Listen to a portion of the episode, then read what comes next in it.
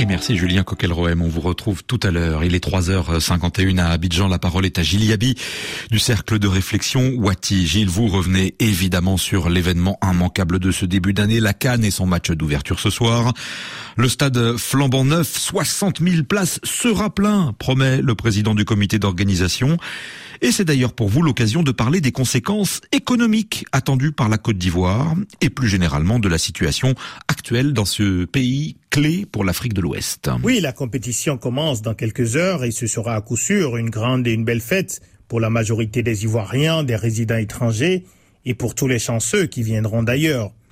Quand on connaît Abidjan et les autres grandes villes de la Côte d'Ivoire, on ne peut pas douter de ce que sera l'ambiance avant, pendant et après les matchs.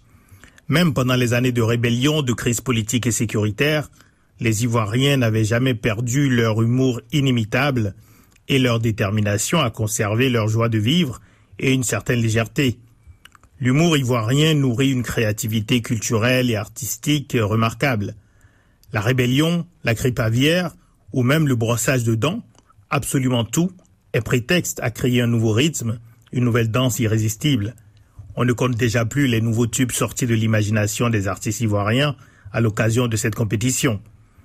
Dans le contexte d'incertitude politique et sécuritaire dans une grande partie de l'Afrique de l'Ouest, et du continent d'ailleurs plus largement, dans le contexte aussi d'un raidissement des pays du Sahel et de menaces sur l'intégration régionale en Afrique de l'Ouest, cette canne placée sous le signe de l'hospitalité sera l'occasion de rappeler que l'Afrique est belle, elle est joyeuse, elle est extraordinaire, quand elle célèbre sa diversité, la valorise, quand le sport fait reculer les stéréotypes, les complexes, quand des gens se retrouvent pour passer juste quelques bons moments de passion, d'excitation et de légèreté. Alors le fait de réussir l'organisation de cette compétition, ça a clairement été érigé en, en priorité par le président Ouattara.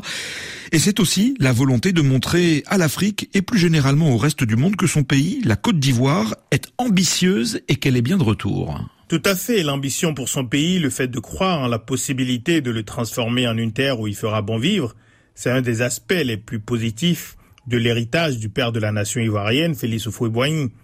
L'impulsion qu'il avait donnée en termes d'investissement dans les infrastructures, de valorisation du travail agricole et de développement d'institutions d'éducation et de formation de qualité a produit des effets sur la longue durée. Cette ambition de grandeur pour son pays dès lors qu'elle ne se traduit pas en excès de confiance, en arrogance et en perte de prise avec la réalité, c'est un puissant moteur pour le progrès économique et social. On ne peut pas reprocher au président Alassane Ouattara de se distinguer dans ce registre de ses prédécesseurs et de ne pas avoir la Côte d'Ivoire en grand. La relance de l'économie ivoirienne par d'importants travaux d'infrastructure a été rapide. Une fois la situation sécuritaire stabilisée, après le violent conflit post-électoral de 2010-2011. La volonté d'accueillir la Cannes a servi d'accélérateur et de multiplicateur des investissements. L'État ivoirien a investi plus de 500 milliards de francs CFA, donc plus de 760 millions d'euros, dans les infrastructures sportives mais aussi routières.